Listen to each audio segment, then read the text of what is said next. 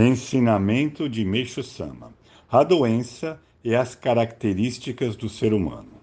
Por meio da minha larga experiência, percebo que a doença e as características das pessoas apresentam correspondências. Por exemplo, por ocasião do tratamento das doenças, é possível notar que as pessoas dóceis e obedientes curam-se com facilidade e as pessoas descomplicadas apresentam sintomas simples. Ao contrário, nas criaturas de gênio forte, as doenças tendem a se prolongar. Aquelas que são teimosas, a doença também o é. Em pessoas instáveis, a doença é igualmente instável.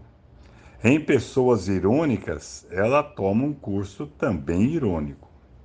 Ao cuidar de algum doente, deve-se ter em mente que a melhoria das características consideradas negativas dessa pessoa influenciará positivamente sobre a doença. Assim sendo, o melhor é que ela se torne dócil e obediente em todos os aspectos. Por Meixo Sama, Alicerce do Paraíso, volume 3.